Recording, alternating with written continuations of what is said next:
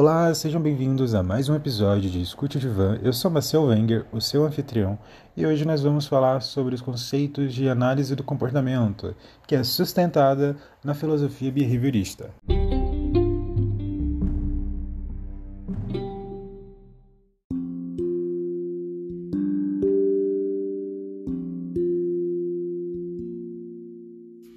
Se você é estudante de psicologia ou pessoa que se interessa pelo tema, esse episódio de hoje foi feito para você.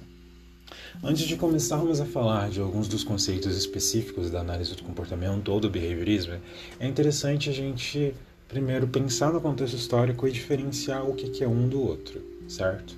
O behaviorismo todo mundo vai entender que pode ser já uma abordagem terapêutica, no entanto, esse pensamento ele é equivocado. O behaviorismo ele é uma filosofia, ele é um método experimental, ele é uma abordagem metodológica que investiga o comportamento do ser humano, né? e sempre pautada nessa questão do experimento. Diferente da análise do comportamento, que é uma abordagem psicoterapêutica que se valida das técnicas do behaviorismo para fazer o seu trabalho. Então, a análise comportamental ela é uma profissão e ainda um método terapêutico, enquanto o behaviorismo ele é a filosofia que sustenta toda a prática da análise do comportamento.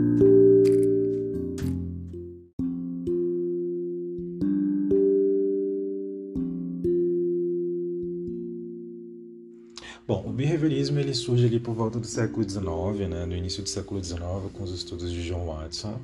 Ele faz parte de uma das três correntes principais da psicologia, né, que no caso é a psicanálise a Gestalt e o próprio behaviorismo. Ele é um método científico, certo? A gente já falou isso logo no início, que ele é uma filosofia que sustenta a análise comportamental e por isso ele é um método experimental né, de observação do comportamento, de compreensão do comportamento.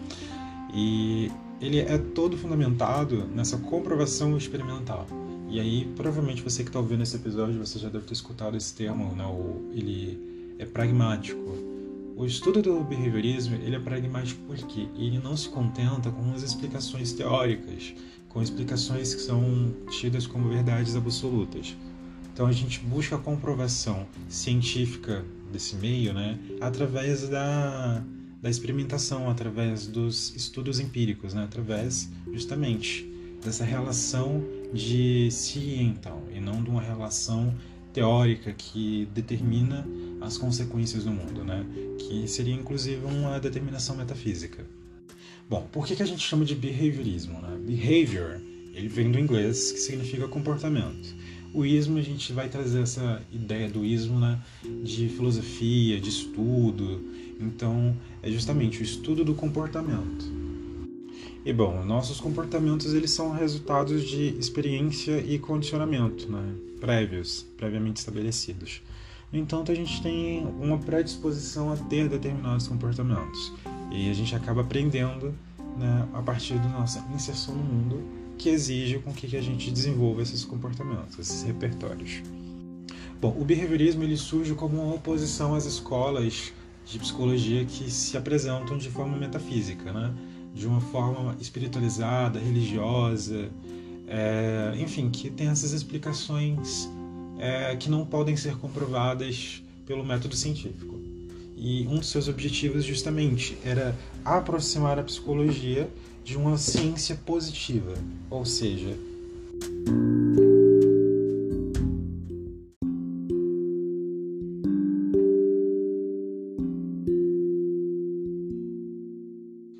fala de positiva, né, eu acho que a gente tem que pensar muito bem que não é o positivo é, de feliz, de legal, de algo reforçador, mas positivo de uma filosofia positivista, né, positivismo, que surgiu lá com Augusto Comte. Né? O positivismo ele defende a ideia de que o conhecimento científico é a única forma de conhecimento verdadeiro. Então, todos os outros conhecimentos que a gente vai dizer aqui alternativos, né, eles não seriam é, reconhecidos, né, porque eles não têm comprovação através do método científico que seria os estudos de experimentação empírica. E o behaviorismo, né, ele vai estudar o comportamento de uma forma diretiva, de uma forma direta, que ele vai sustentar justamente na relação do organismo com o seu ambiente e com as consequências que ele vai receber. E nisso aqui a gente vai estar trazendo já o conceito da tríplice contingência.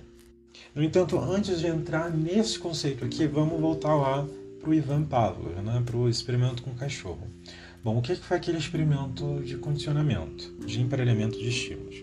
O Ivan Pavlov ele queria saber, né, descobrir se era possível treinar respostas incondicionadas, ou seja, que independente da minha vontade vão acontecer, né, em contextos artificiais, em contextos que normalmente elas não aconteceriam. Então, por exemplo, o cachorro ele vai salivar na presença do alimento. Isso é inevitável, é uma resposta fisiológica do organismo dele. No entanto, a salivação ela não se daria na ausência do alimento. Então, a, o treino foi com que a salivação se desse a partir do barulho da sineta, a partir da luz do ambiente, da presença do pesquisador no local e não do alimento em si. Esse condicionamento clássico, né, ou esse emparelhamento de estímulos, que a gente vai chamar assim também, ele vai trazer a ideia de alguns conceitos que eu vou apresentar aqui agora, que são eles, né? Um estímulo neutro, ou seja, aquele estímulo que não elicia nada. E é sempre importante a gente ter a diferença entre duas respostas: eliciar e manifestar, ou evocar. Por que, que tem que ter essa diferenciação? É, evocar ou manifestar é facultativo, digamos assim. Não necessariamente vai acontecer. Então, se eu promover uma consequência, deixar ali na disponibilidade do sujeito, do organismo, a, a presença de algum estímulo, né? Não quer dizer necessariamente que ele vai ter aquele comportamento que eu espero. Então, isso aqui seria evocar, né? A gente vai apresentar as contingências, mas não necessariamente o organismo apresenta o comportamento, apresenta uma resposta. Já quando a gente elicia, o comportamento necessariamente acontece. Por exemplo, vai agora fora de sua casa, olha para o sol. A sua pupila, na mesma hora, ela vai dilatar. Não precisa nem ir para o sol, vai para qualquer lugar que tenha luz. Olha para a lâmpada do seu quarto, da cozinha, da onde você estiver agora. Né? A sua pupila ela vai dilatar. Então, independente da sua vontade, isso acontece. A mesma coisa quando você está no calor e você vai começar a suar. Independente da sua vontade, você vai suar. É uma resposta fisiológica é, inata, instintiva do seu corpo.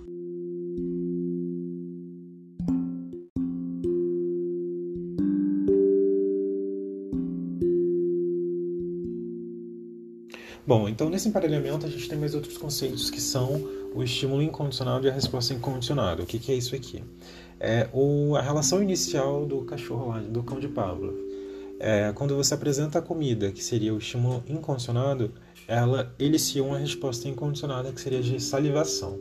Na presença constante de um estímulo neutro que não emite nenhuma resposta, no caso, por exemplo, do sino, é, você passa a transformar esse estímulo neutro em um estímulo condicionado, ou seja, na presença daquele estímulo você vai emitir aquela resposta incondicionada de uma forma condicionada. Confuso, não é isso? Mas enfim, você vai emitir aquela resposta em um contexto artificial, ou seja, em vez de o cão salivar na presença da comida, ele agora saliva na presença do sino, na presença do tutor, na presença de luzes né, específicas daquele ambiente. Então, assim, tudo aquilo que está sendo apresentado naquele, naquele período de tempo, naquele momento de emparelhamento, vai servir como um estímulo condicionado para aquela resposta que vai ser uma resposta condicionada.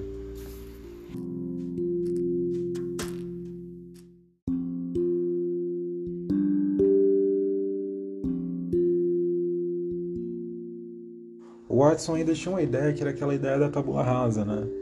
Que ele diz o seguinte, que todo ser humano poderia ser determinado conforme a sua vontade, né?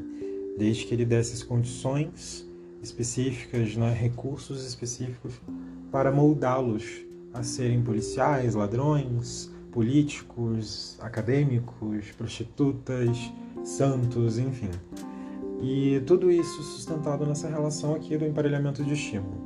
Ele fez um experimento, que é o experimento do bebê Albert, que ele impõe uma relação de medo, né, uma resposta de rejeição, de repulsa a um estímulo que até então seria neutro para ele, né, que seria o rato.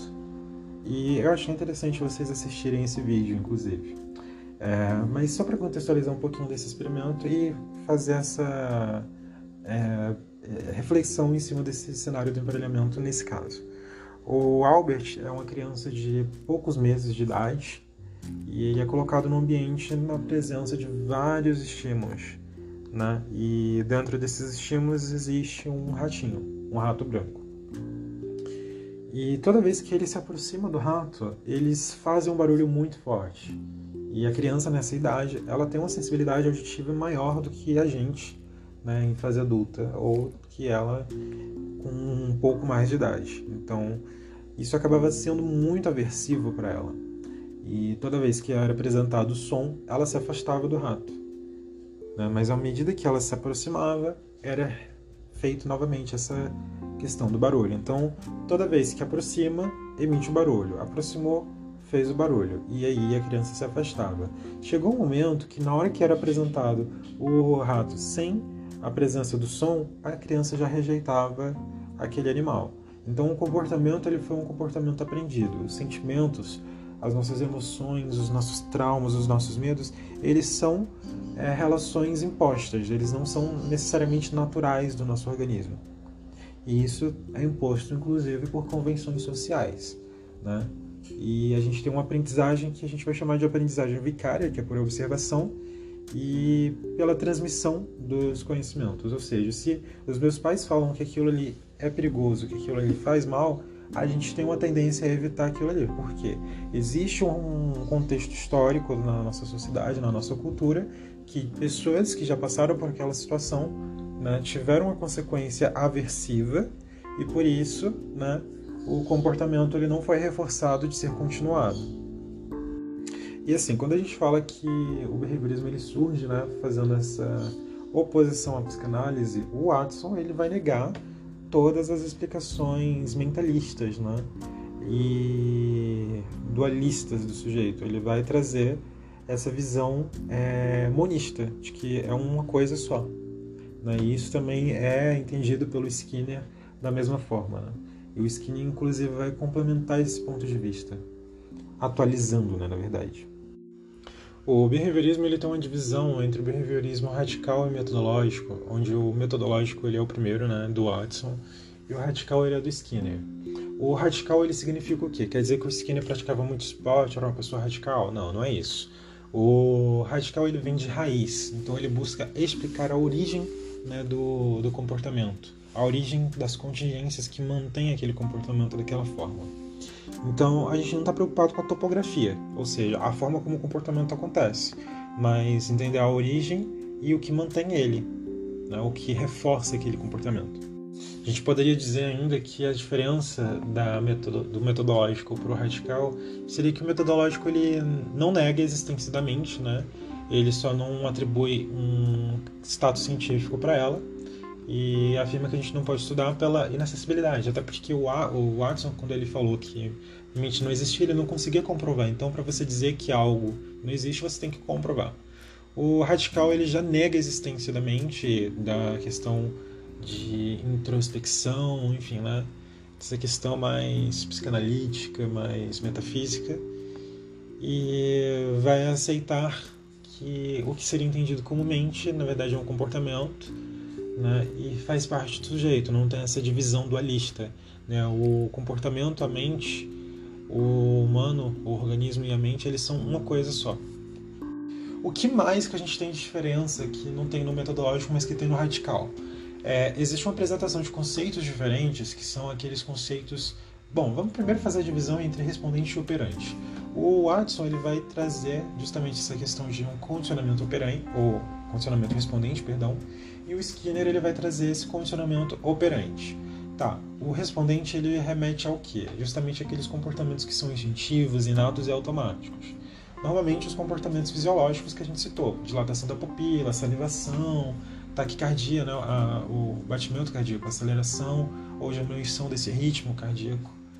E o operante ele vai ser uma visão daquilo que opera no mundo, que opera no ambiente. Ou seja, ele é daquele comportamento que não é eliciado, mas daquele comportamento que é evocado, manifesto. O que, que seria um comportamento, um exemplo de comportamento operante? Bom, eu estou com sede, eu vou, me levanto e pego minha garrafa de água e encho. né? Eu tô com calor, eu vou abrir as janelas da minha casa, do meu quarto, para poder ventilar. Então, esses comportamentos eles estão alterando o ambiente ao meu redor e me promovendo consequências né, reforçadoras, que são, no caso, me refrescar, saciar a sede.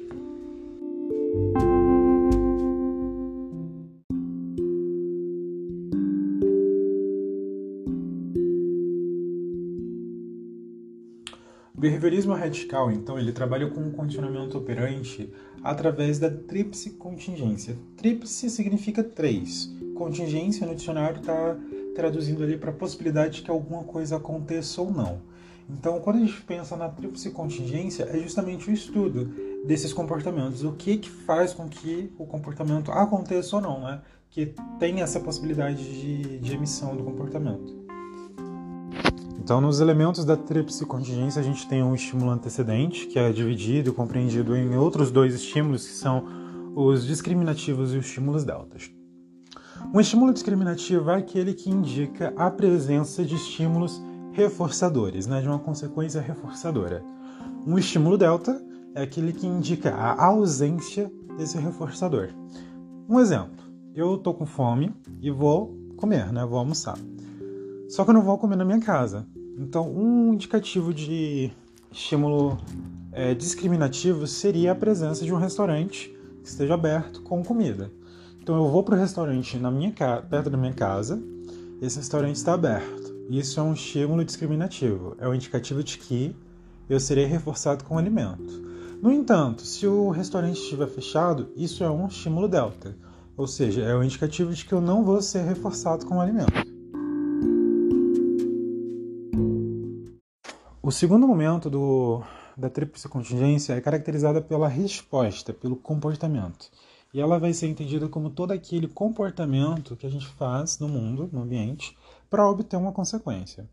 As consequências são divididas entre reforço positivo e negativo, punição positiva e negativa. Só que tem que ter muito cuidado, porque o positivo e negativo não é no sentido de bom ou ruim. Ele é no sentido de acrescentar ou retirar, bem parecido com as operações matemáticas. Então você soma algo e no outro você subtrai algo. Vamos começar pelo reforço positivo. O que é um reforço positivo? No reforço positivo, você acrescenta estímulos reforçadores, ou seja, consequências que sejam agradáveis para o sujeito. Né? E isso tem uma relação um pouco mais complexa, mas para nível mais didático a gente faz essa apresentação dessa forma. Mas na frente eu vou explicar essa relação um pouco mais complexa. O reforço negativo ele retira o sujeito de consequências aversivas, ou seja, você está em um ambiente e não quer conversar com a pessoa, não quer estar naquele ambiente.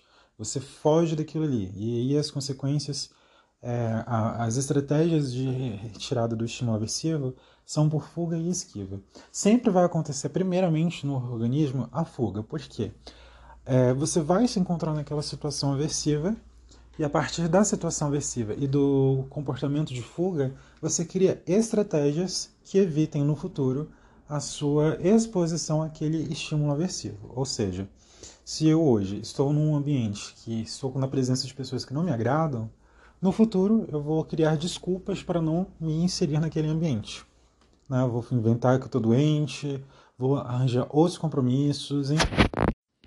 A punição negativa e positiva. A positiva, ela remete, novamente, ao acréscimo de alguma coisa. Só que, ao contrário do reforço, você vai apresentar um estímulo aversivo. Então, por exemplo, você é pai, mãe, né, tem ali o filho danando, fazendo coisa errada, o que, que você faz? Você vai e, por exemplo, bate nele, dá umas palmadas. Isso aqui é um estímulo aversivo, as palmadas. A dor é um estímulo aversivo. Porque ninguém gosta de sentir dor certo? Um estímulo no, na punição negativa, você vai estar tá retirando os reforçadores. Então, hoje em dia, isso aqui acontece muito. As crianças de hoje em dia, elas têm celular, elas têm computador, elas têm acesso a muita coisa.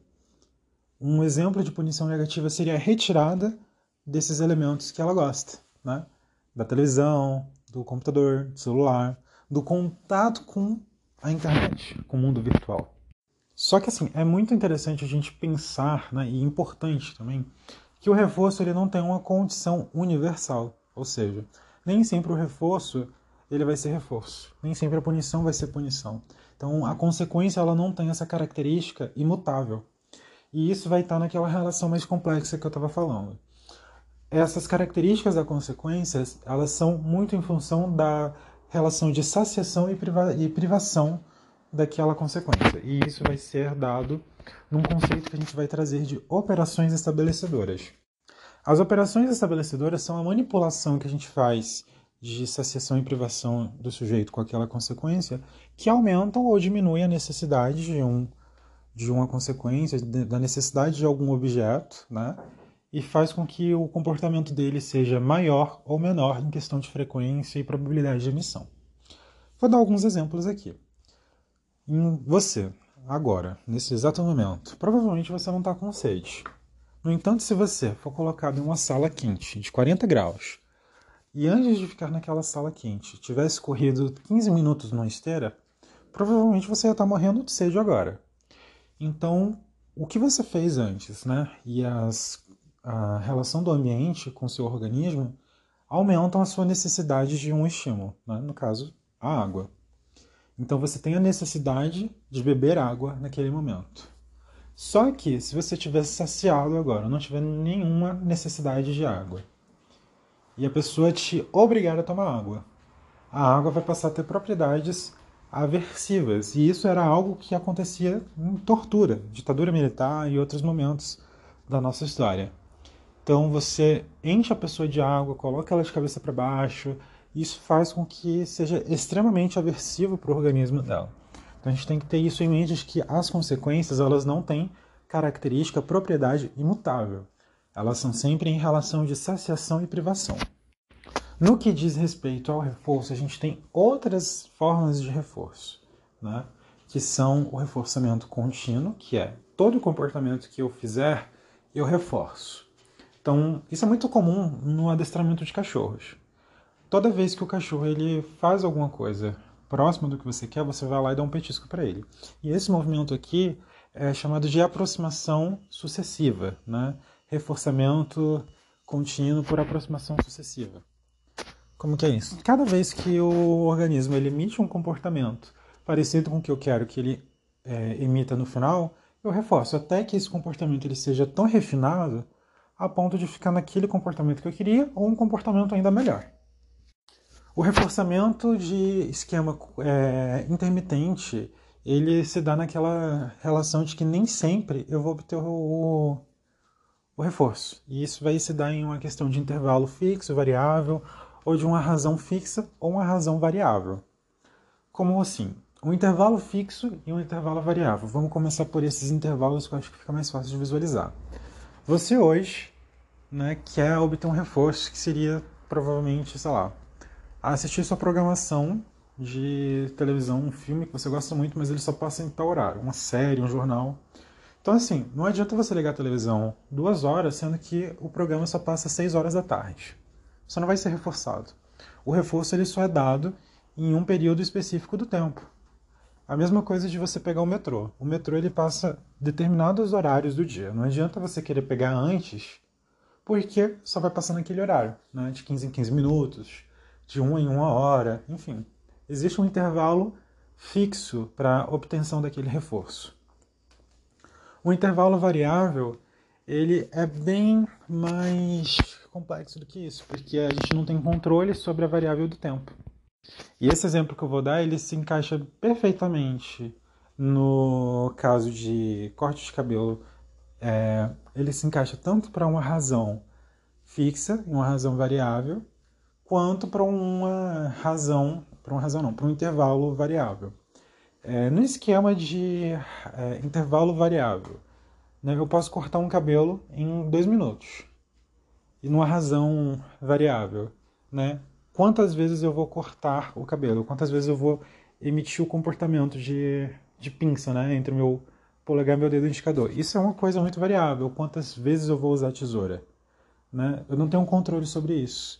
Uma pessoa, às vezes, eu posso usar 35 vezes, outra pessoa posso usar menos ou mais. Então eu não tenho controle sobre essas coisas. Numa razão fixa, a cada tantos comportamentos você ganha, né? um reforço. Por exemplo, você vai numa pizzaria, num açaí, e tem aqueles cupons de fidelidade. A cada tantos açaís você ganha um açaí de graça. Então ele estabeleceu que há tantos açaís que eu comprar, né, por exemplo, oito açaí. Você comprou oito açaí, oito pizzas, você vai e ganha um outro de graça.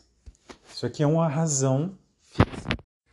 E essa questão da manipulação do comportamento é bem complexa, né? Porque a gente não vai só diminuir um comportamento ou aumentar um comportamento reforçando ou punindo. Novamente, essa aqui é uma relação né, muito diversa, muito particular do organismo e das características das contingências que estão envolvidas ali. Por exemplo, um reforçamento diferencial, ele consiste, por exemplo, eu tenho um comportamento que eu quero evitar, que seria falar alto, ou sei lá, a pessoa faz determinada coisa que me irrita. Eu reforço todos os comportamentos dela, menos esse que eu quero que ela diminua. Então, à medida que eu ignoro o que ela faz, que me irrita, né, e reforço os outros comportamentos, ela passa a emitir com maior frequência o que ela é reforçada e o que a gente não dá bola, essa pessoa ela vai e diminui a frequência, até que entra em extinção. Outros conceitos é, interessantes né, de serem trazidos aqui é justamente isso da extinção. A extinção é justamente a, a gente se livrar daquele comportamento, né? a anulação, digamos assim, né? tirar do repertório do sujeito aquele comportamento. Só que assim, existem pessoas que elas são resistentes. Outro conceito também que a gente tem que estar articulando, que é resistência. É, dependendo da forma de da estratégia de né, redução do comportamento, o sujeito ele vai ser resistente. Às vezes essa estratégia ela não é eficaz. Então pode ter uma eficácia em um curto período de tempo, né, de curto prazo, e enquanto é, outras estratégias têm uma propriedade de longo prazo. E é sempre importante também reforçar essa ideia de que o comportamento ele só vai ser mantido se ele for reforçado. Se você para de entrar em exposição com aqueles estímulos, né, você provavelmente vai ter uma extinção, uma dessensibilização, ou seja, aquele comportamento ele não vai funcionar mais, não vai ter mais o mesmo efeito, aquela consequência não vai existir mais, né? O sujeito ele vai estar tá insensível, digamos assim. E essa é uma relação muito interessante também de trazer. A gente, né, pessoas comuns, a gente tem uma sensibilidade às contingências, diferente de algumas pessoas com determinados transtornos, que elas não têm sensibilidade à contingência nenhuma, elas são governadas por regras. Obviamente que isso não é uma regra universal que se aplica a todas essas pessoas, mas é uma tendência. Por exemplo, as pessoas que não têm o transtorno do autismo, né? Elas são sensíveis à contingência, ou seja, elas percebem quando um comportamento vai ser benéfico ou não para elas, quando vai ter uma consequência reforçadora ou não. Nem sempre um autista ele sabe disso, ele consegue reconhecer. Então ele vive muito em função das regras, regras que foram estabelecidas pelas convenções sociais e autorregras, né? regras que ele mesmo se impôs. E quando um sujeito ele é muito apegado né, nesse esquema de regras, isso faz com que seja bem prejudicial a relação dele, cause sofrimento. Porque, por exemplo, digamos aqui que você, né, que está me ouvindo, pense no seu melhor amigo ou na sua melhor amiga. Toda vez que você chama essa pessoa, vamos sair, essa pessoa vai e sai. Vamos na farmácia, vamos no mercado, vamos namorar, vamos fazer isso. Ela topa tudo. No momento que você não tem aquele reforço, que é a pessoa é, entrar em concordância com o que você quer fazer, né, ela topar aquilo ali que você quer fazer, você entra no sofrimento. Poxa, a pessoa não gosta mais de mim, o que, que aconteceu? Né, o mundo gira em torno de você naquele momento ali. Só que aquela pessoa às vezes não está podendo. Né? Às vezes as contingências particulares dela né, fazem com que aquele momento seja impossível aceitar sair com você. Então, assim, se você no passado tivesse tido um reforçamento diferencial nessa relação aqui, né, ela tivesse recusado e aceitado né, em esquemas de reforçamento é, variáveis, a sua sensibilidade seria muito maior. Né? E você poderia, inclusive, aceitar essa relação desse comportamento aqui de uma forma mais assertiva. O Skinner ele também traz o conceito de comportamento verbal, ou seja, falar, escrever, os símbolos que a gente usa, eles são comportamentos. Né? Eles traduzem as ações do homem no mundo né, de uma forma simbólica. E essa relação ela é muito importante para a gente. porque ela faz uma mediação do sujeito com o ambiente sem que haja, de fato, a atuação do organismo né, naquele meio. Por exemplo, eu estou com sede, eu estou com calor, eu estou, sei lá, né, alguma coisa está acontecendo comigo. Porém, não sou eu que faço o comportamento para obter a consequência. Através do meu comportamento verbal, um terceiro realiza esse comportamento por mim. Se eu estou com calor, eu peço, mãe, abra a janela do meu quarto, por gentileza.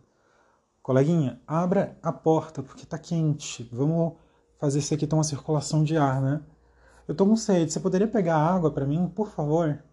Então, o comportamento de falar e expressar a sua necessidade faz com que outra pessoa intervenha e faça a manipulação, a operação no mundo ali, sem que você né, se mova, digamos assim. E é sempre interessante a gente pensar que o comportamento verbal ele precisa de uma comunidade verbal, ou seja, pessoas né, da mesma cultura, que falem a mesma língua, que entendam aqueles signos né, da mesma forma, que possibilite a comunicação e a manipulação uns dos outros né, no mundo. E aí, quando a gente fala dessa comunidade, a gente vai entender que ela é dividida em duas, que seriam a comunidade verbal de ouvintes e de falantes. É, cada pessoa, ela tem em si essas duas características, porque à medida que eu falo, a outra pessoa escuta. E à medida que essa outra pessoa fala, eu sou o ouvinte. Então a gente tem uma inversão proporcional dos papéis. Então a gente tem operantes verbais que vão ser compreendidos como tato, mando, ecoico, textual, transcrição e intraverbal. Existem outros operantes, né, mas esses daqui são os principais, que a gente vai chamar de operantes verbais primários, né, e a gente vai focar principalmente neles aqui nessa discussão de hoje. Então, o mando ele é aquele operante verbal que ocorre né, sobre uma condição motivacional específica. Por exemplo, eu vou te pedir um copo de água, né? Por favor, um copo de água. Isso aqui explicita a minha necessidade de saciação e privação. Ou seja, eu estou com sede. Então eu faço uma operação verbal né, que expõe a minha necessidade no ambiente para que eu obtenha a consequência, um reforçador que seria a água. Deste modo, eu como falante, eu é, expresso a minha necessidade e o ouvinte, ele me fornece o reforçador. Já o tato, ele ocorre né, quando a gente está na presença de um estímulo antecedente que não é verbal. Por exemplo, a gente está no ambiente e está chovendo. Isso aqui é uma, uma coisa, uma característica do ambiente, né? uma variável do ambiente que, independente da gente, vai acontecer.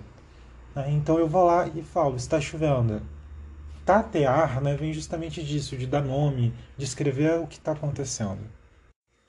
Então a gente tem o ecoico, que seria, digamos assim, a repetição dos estímulos sonoros, verbais que estão no ambiente. Né? Então a gente, quando a gente é criança, por exemplo, a gente fala para o bebê né, qual é o som que o animal X faz, a gente reproduz esse som. A criança em seguida ela vai e reproduz o som também. E isso a gente está internalizando no sujeito, né? É, noções, concepções, conceitos do mundo. Tanto no tato, porque a gente descreve o que está acontecendo, então as pessoas é, internalizam um repertório para compreender que aquilo ali é chuva e não é outra coisa. O operante textual, né, a gente reproduz, fala né, o, o nome daquele estímulo que a gente está vendo ali. Então, se eu vejo, por exemplo, o nome do fulano, eu vou falar fulano, né, eu vou chamar o fulano pelo nome dele. O operante de transcrição é aquele que ocorre da seguinte forma: eu emito um operante verbal e essa pessoa copia, né? Um caso, um exemplo clássico disso aqui é o ditado, né? Quando a gente faz nas escolas. Eu falo uma palavra, a criança transcreve aquilo ali. Ela transcreve para reconhecer o que, que é aquilo e né, para adquirir esse repertório. E o intraverbal ele é caracterizado, né? A gente poderia dizer assim que na, no comportamento mesmo de falar, de se comunicar, de recitar, né? Enfim, ele pode ser entendido como uma resposta verbal, né, que vai ser vocal ou escrita, que ocorre em função de um antecedente vocal ou escrito. Das abordagens psicoterapêuticas que a gente tem hoje, né, a análise do comportamento que é sustentada justamente na, no behaviorismo, ela é tida como uma abordagem diretiva.